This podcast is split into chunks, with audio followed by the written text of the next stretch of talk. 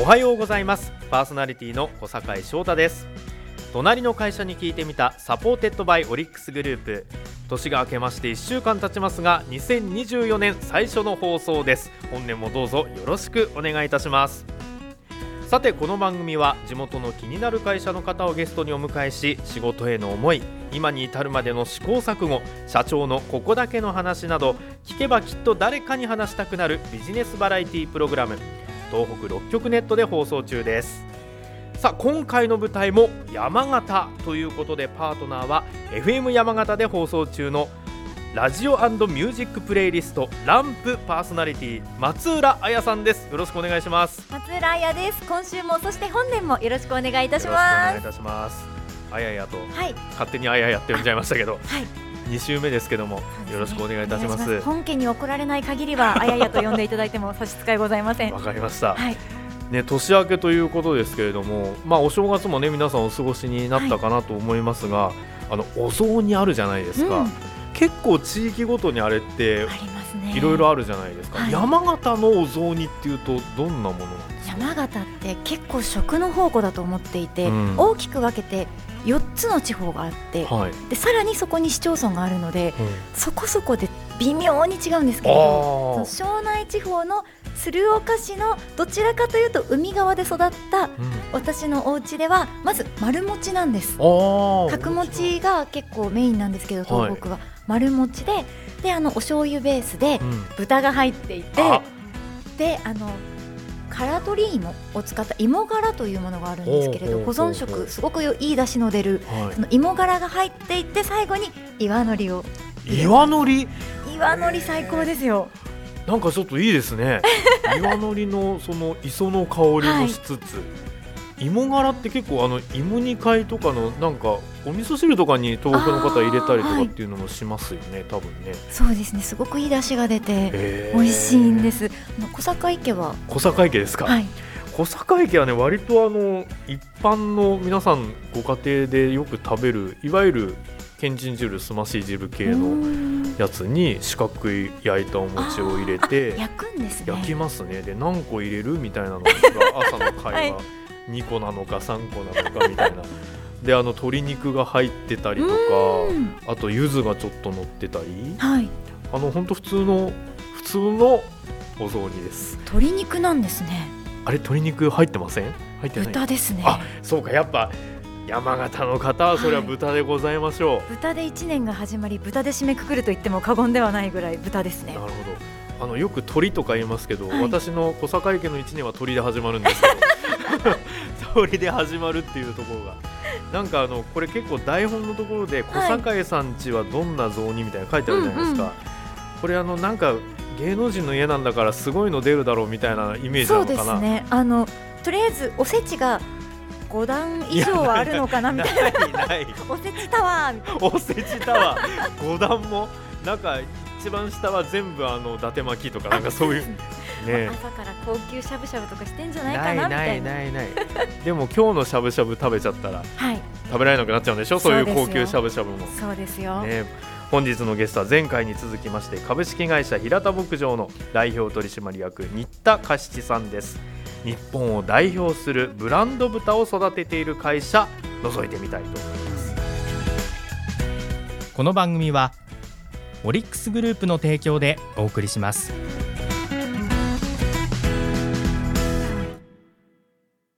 ここは隣の会社のその隣にあるオリックスオリックスさんのこと聞かせてくださいはい、法人営業本部仙台支店の大田垣です。私は中小企業のオーナー様が抱える事業承継の課題に対して様々なご支援をしています。後継者問題について会社のオーナー様と4時間にわたりお悩みを聞かせていただいたこともあります。事業承継は相談相手が限られてしまいます。そんな中、私に本音を明かしていただいたことは忘れません。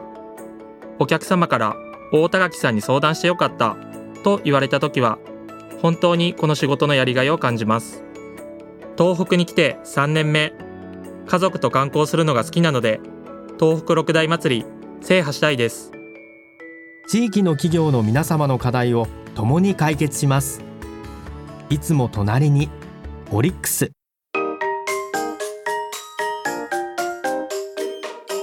隣の会社に聞いてみた。隣の会社に聞いてみたパーソナリティの小坂井翔太です。松浦彩です。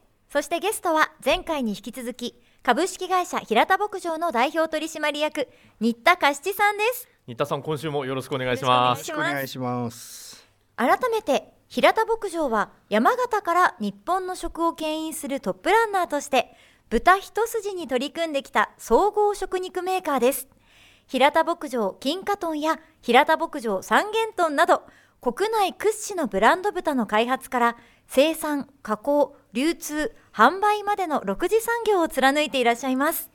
はい今週はちょっとその豚についてもね、はい。お話伺っていこうかなと思うんですけれどもあのよくスーパーのお肉屋さんとかでこの豚はお米で育ちましたなんてはい。表示があったりすることがあるんですけど、はい。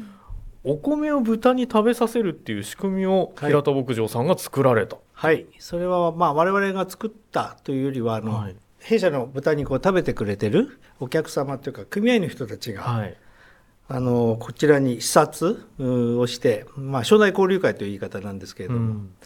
それはね今年で50周年になるんですかね。うん。50年前からはい。自分たちが食べてるう生産の現場を視察しようということでいらっしゃってるんですけ,、はいれども。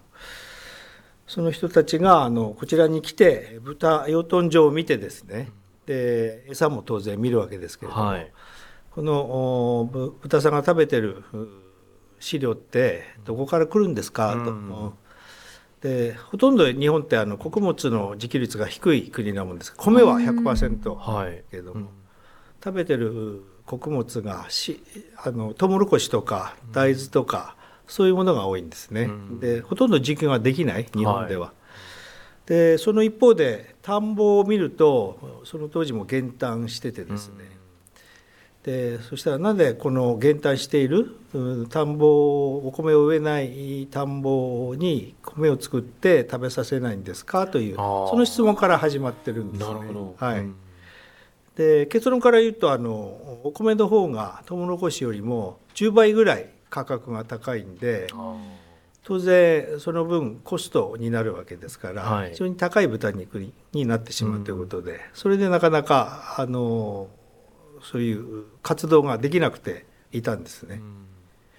でそれをずっと聞きながらいろんなことを多種米の米をやってみたり、うんいろんなことをやってみたんですけれどもなかなかうまくいかなくてある時日本ってあの小麦作ってもお大豆作っても転作補助日本で収量の少ないものはあの作物は補助が出てるんですね。うんで米を食べさすというそういう考え方が全くなかったもんですから家畜に。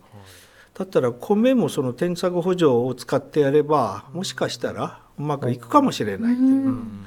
で田んぼをもう一回減反をやめて、えー米を作付けしてで、えー通常はぶ豚がそれを食べて、えー米土地を守ってて、で困ったらまあ人が食べればいいんではないかと。はい。だから減反でをやめて全部米を作って家畜で調整しようと。うん。いうふうに考えたわけですよね。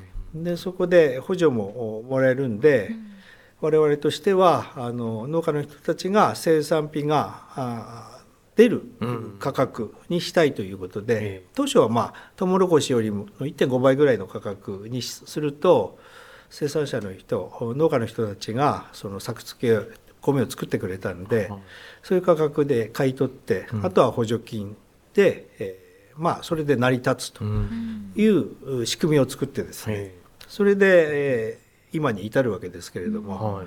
当初はすごくこういろんな話がありまして、えー米をは家畜には合わないとかですね。で米って神聖なものみたいなイメージがあって、えー米を豚に食べさせるとは何事だみたいなあそんなことも。あったんですね。であとおお酒を作ってる人は、はい。あ豚に食べさせる米で米であ酒を作れないとかね。いろいろんなことを言う人いたんですよね。うんでもまあそこを気にしてもしょうがないんでそうですね。実際にい土地を守るというかね、はい。お米を守るという観点からもそれを皆さんてか田んぼ最初田んぼ3枚で始めたんですけど、で補助金出ないかもしれないみたいなことがねまあいとこにやらせまして。あで補助金出なかったらどうすんのみたいな話で、出なかったらこっちで払うから心配せずにやってみたいなそれは当然出るわけですけれども、えでそんな3枚から始まって、今はもう日本全国で100万枚以上にわあでもそう考えると本当に農家さんにとってもメリットがあるし、はい。っていうところが大きいですよね。土地をきちっと守れるし、SDGs うですして、ね、貯ね。まさに。水の担保で機能もあるんですね、はい。あと緑の保全とか CO2 を吸ってくれるとかね、はい。はい。そうですよね。そう考えると日本人がこの お米に根付いてるわけですけれども、はい。その辺の部分を守っていかないとというところもあるね。これからますます食料はね、気候変動の問題で大変になってくると言われてますんでね、はい、実際にうん。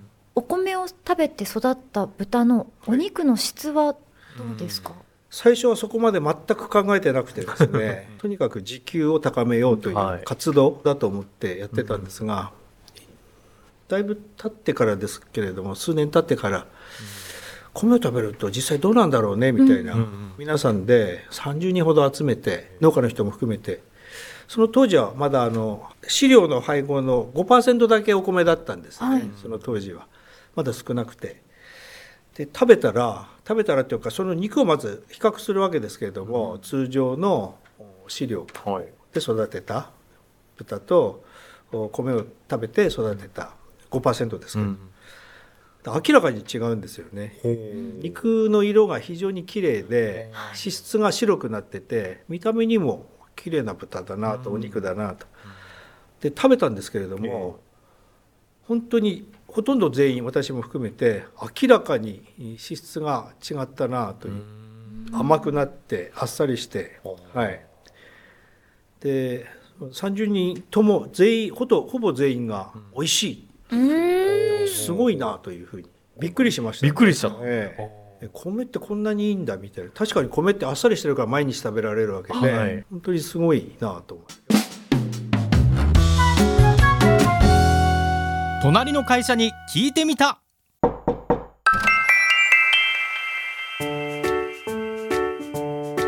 改めまして株式会社平田牧場代表取締役新田菓子さんゲストにお招きしていますここからはこちらのコーナーです。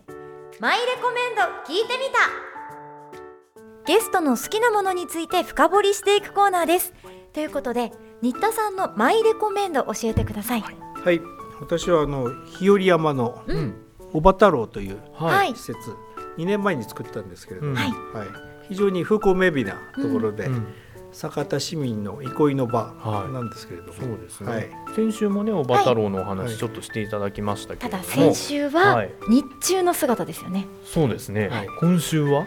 実はイルミネーションを昨年から、イルミネーション、はい。うん。やってまして、ん。で少しこう隠れたところに可愛い豚さんかなんかもいたりして、うん。非常に映えるスポットになってます。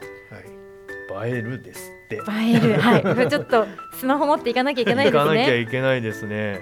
これ今ちょっと写真をね、はい。見せていただいてるんですけどなんて可愛い豚さんなんでしょう。かわいいですね。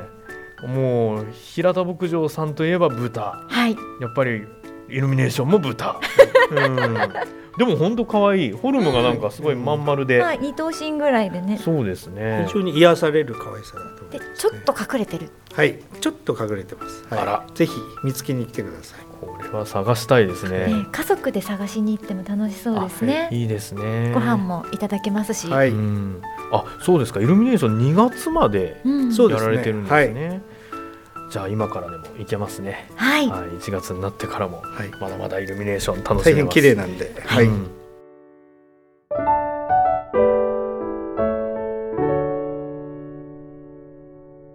ね、育て方とかにもやっぱり工夫があるということなんですけど、はい、育てる豚のブランドとかっていうのは、はい。決め方っていうのはあるんですか？弊社の豚はあの今平田牧場平牧三元豚とはい。金華豚と、はい。その2種類っていうかなんですけれどもあの三元豚っていう名前がですね由来が、えー三元交配種3種類の豚を交配して作る、うん方法なんですけれども、はい。それを短くして三元豚という名前にしてブランドにしたんですね。うん。でそれがあの弊社の、まあ、一つの大きいブランドで、ええ。あと金華豚は金華種という豚で、えー作りますんで、うん。それがまた一つのブランドというふ,、うふうになります。なるほど。はい、三元豚にしてもやっぱりいろんな種がありまして、ええ掛け合わせ方とかもあるんですよね。はい。ええ。弊社の場合あの止めオスっていうかお父さんの豚が黒豚を使ってるのがうん。主流で、で同じ三元でもお金華の種を使うと金華豚になるんですけれども。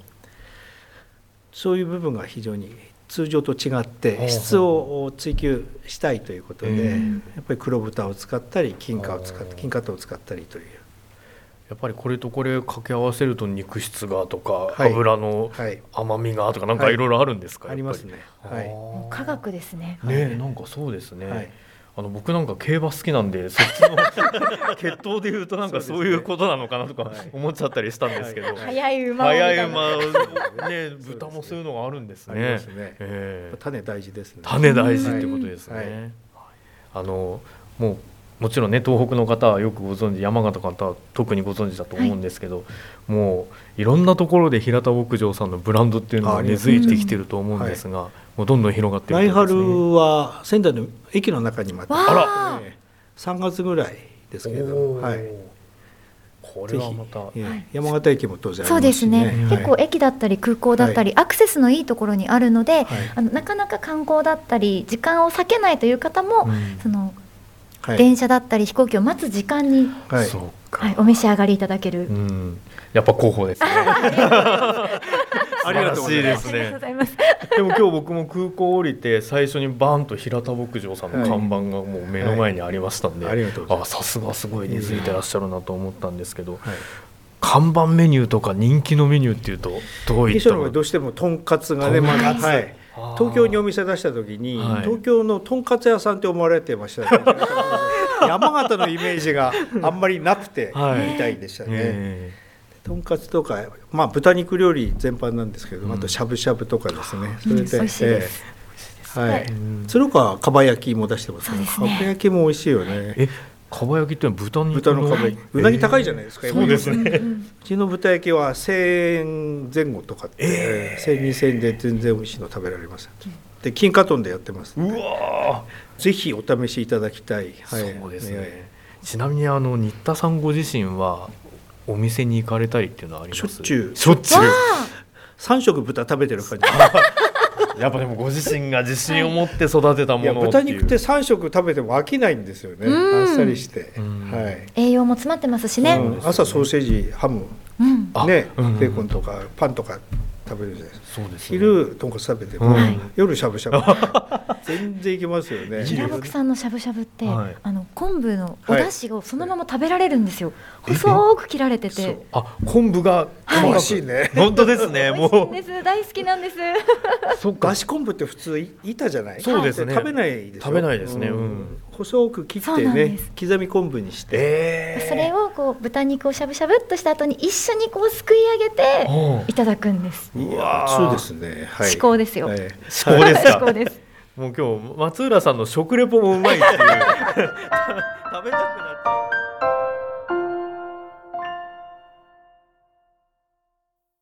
ここは隣の会社のその隣にあるオリックス。オリックスさんのこと聞かせてください。はい、法人営業本部仙台支店の内海です。私の仕事は地域の企業経営者様より課題やニーズを伺い、リースや不動産関連ビジネス、太陽光発電設備の導入支援など多様なサービスをご提供することです。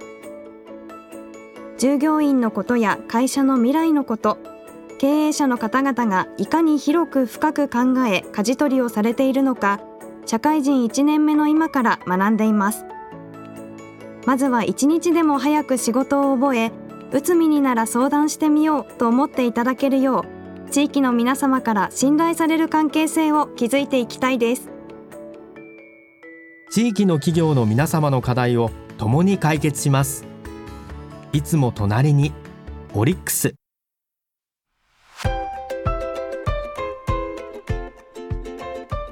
隣の会社に聞いてみた。そろそろお別れの時間です。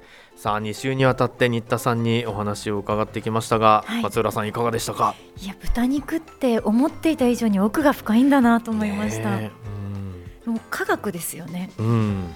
で並々ならぬ努力のもとに三元豚と金華豚があるということをちょっと心に辞して、うん。あのこれから食べていきたいと思います。